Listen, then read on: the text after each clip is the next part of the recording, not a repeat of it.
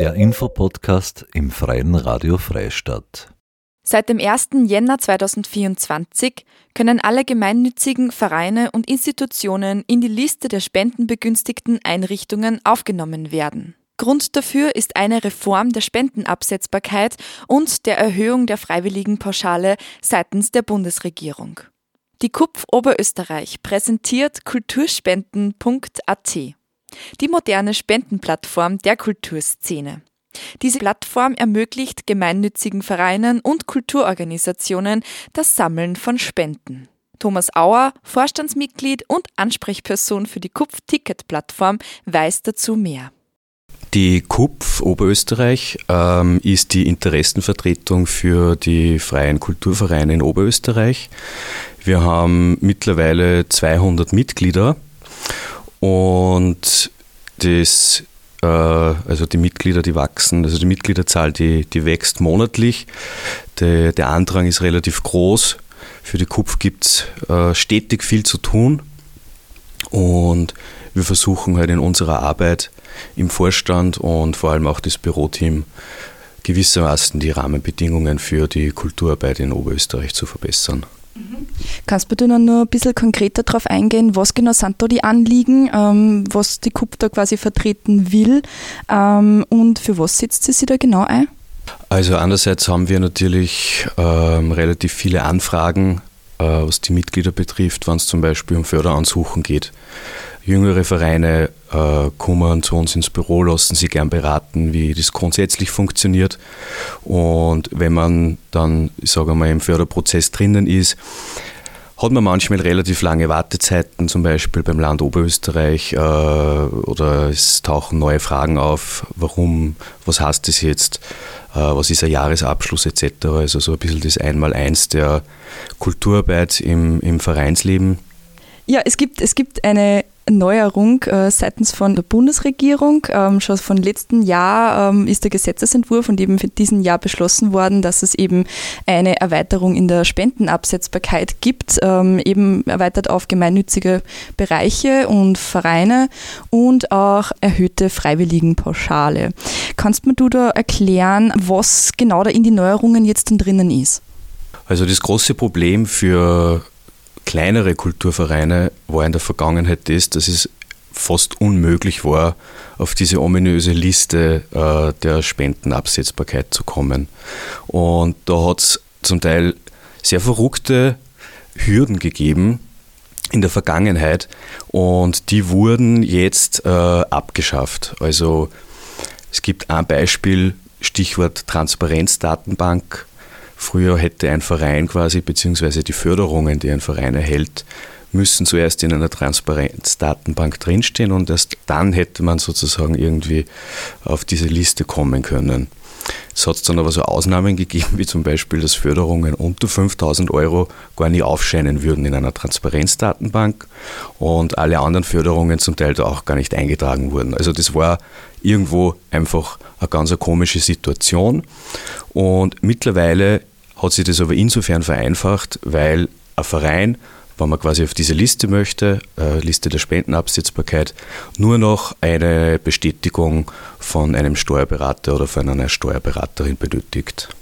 Die KUPF hat sich jetzt dann auch äh, schon seit Jahren quasi für das eingesetzt oder ähm, hat das quasi auch mehrere Forderungen eingebracht, die heute halt dann auch ähm, berücksichtigt worden sind. Da konsultiere ich quasi jetzt der Wissen als Politikwissenschaftler. Kannst mir du erklären, warum es genau dieses Jahr machen? Hat das was mit dem Wahlkampf zum Tor für die Nationalratswahlen? Ja, das ist eine gute Frage. Äh, man könnte eventuell eine Gegenfrage stellen, warum erst jetzt? Grundsätzlich ist es so, dass diese ähm, Spendenabsetzbarkeit, also diese Reform in der Koalitionsvereinbarung drinnen steht. Die Forderung gibt es natürlich noch länger. Äh, seitens der IG Kultur, die hat da viel lobbyiert und, und auch die Kulturplattform Oberösterreich.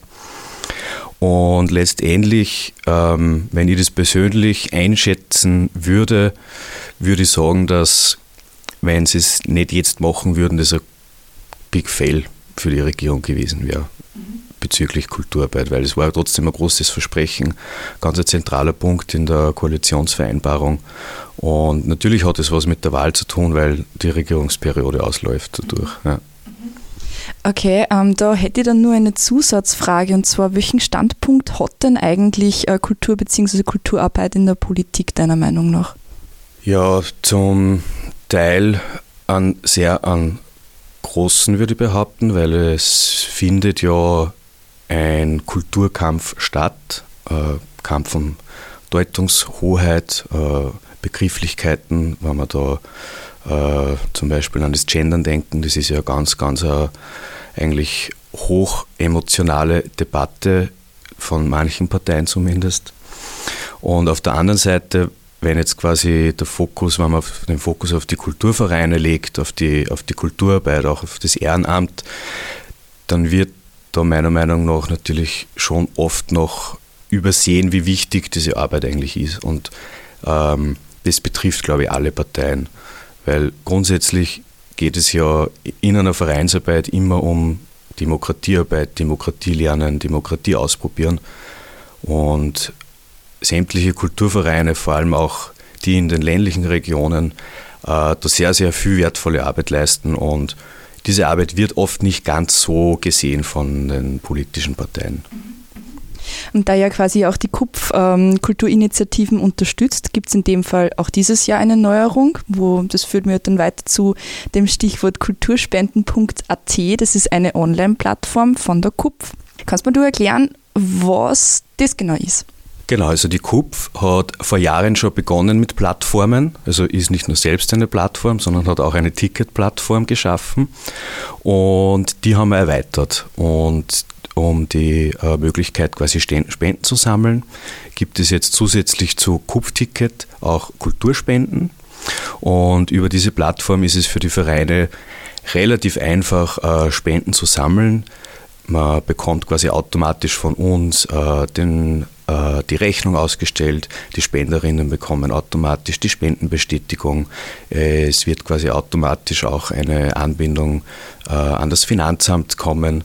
Und schlussendlich übernimmt diese Plattform diese zwei, drei bürokratischen Schritte, die jetzt noch notwendig sind. Und wenn man dort quasi einen Shop online hat, dann kann jeder und jede jederzeit für deinen Verein spenden. Und du selbst musst dich da eigentlich gar nicht mehr um allzu viel kümmern, außer halt quasi die eigene Spendenkampagne zu teilen.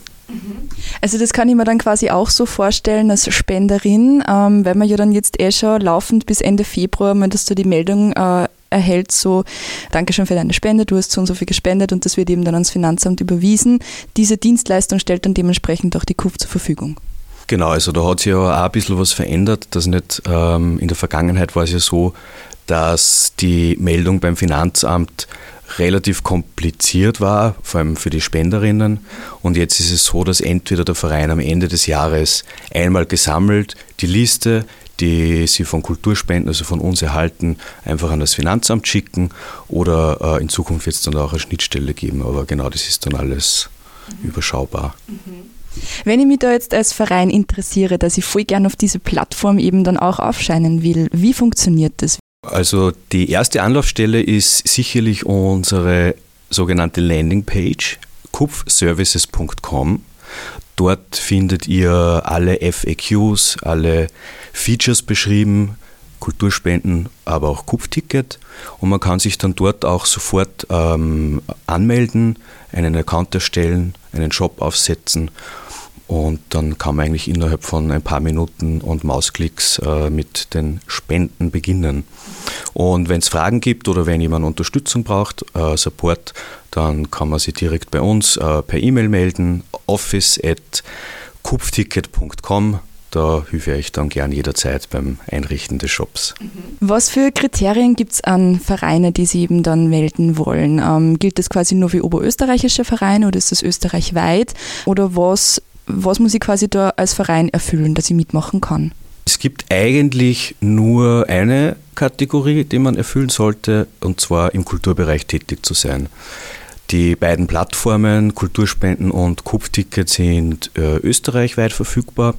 Die Ticketing-Plattform äh, mittlerweile sogar international. Aber quasi jetzt bezogen auf die Kulturspenden kann eigentlich jeder Verein aus Österreich, wenn man im Kulturbereich tätig ist, äh, gerne bei uns andocken. Und wie läuft es bisher? Weil das gilt eben ja schon seit Anfang des Jahres. Wie viele Vereine sind da schon drauf, für die ich spenden kann? Also die meisten Vereine, die Kulturspenden mittlerweile nutzen, waren bei uns schon äh, auf der Kupfticket-Plattform. Die haben es natürlich extrem einfach gehabt. Die haben nur mehr einen Mausklick machen müssen und haben dann quasi dieses Feature aktiviert. Und wir sind jetzt ungefähr, ich schätze, bei 20, 25 Spendenaufrufe auf unserer Website. Und das wird laufend mehr. Man muss aber dazu sagen, ähm, der, den Antrag, den kann man ja erst ab 1. April stellen auf diese Spendenabsetzbarkeit. Und das ist eine sehr, sehr österreichische Regelung. Man kann nämlich trotzdem bereits jetzt schon Spenden sammeln, weil die Bestätigung rückwirkend gültig ist. Also da darf man sich nicht schrecken lassen, da helfen wir auch voll gern. Man kann jetzt, wie gesagt, Spenden sammeln, die dann auch am Ende des Jahres absetzbar sind. Und wieso sollte deiner Meinung nach generell für einen äh, Kulturverein oder Kulturinitiative spenden? Es gibt die Möglichkeit, äh, auch über Mitgliedsbeiträge zum Beispiel Vereine zu unterstützen, aber auch darüber hinaus quasi über die, über die Spenden. Grundsätzlich ähm, glaube ich, wie ich vorher schon gesagt habe, wenn jemand vor allem in der in der eigenen Community, in der Gemeinde, in der Region, äh, ich sage jetzt einmal gewisse Basisarbeit im Bereich Kultur, Demokratisierung etc. unterstützen möchte, da macht es meiner Meinung nach äh, auf jeden Fall Sinn, äh, quasi die regionalen Kräfte, die vorhandenen Kräfte äh, zu unterstützen. Und äh, der große Vorteil ist natürlich, wenn ich, wenn ich spende, über die Spendenabsetzbarkeit, man kann sich das natürlich eh rechtlich genauer nochmal nachsehen, aber ähm, hat man natürlich die Möglichkeit, sich ein bisschen was zu sparen indirekt. Mhm. Vielen herzlichen Dank, Thomas, für das Gespräch. Danke sehr. Ihr habt gerade Thomas Auer, Vorstandsmitglied der KUPF Kulturplattform Oberösterreich, gehört. Seit dem 1. Jänner 2024 können alle gemeinnützigen Vereine und Institutionen in die Liste der spendenbegünstigten Einrichtungen aufgenommen werden. Grund dafür ist eine Reform der Spendenabsetzbarkeit und der Erhöhung der Freiwilligenpauschale seitens der Bundesregierung. Die KUPF Oberösterreich präsentiert kulturspenden.at, die moderne Spendenplattform der Kulturszene. Das war eine weitere Ausgabe des Infopodcasts im Freien Radio Freistadt. Diese und viele weitere Sendungen gibt es im Online-Archiv der Freien Medien unter www.cba.media zum Nachhören. Marie-Therese Jahn sagt Danke fürs Zuhören.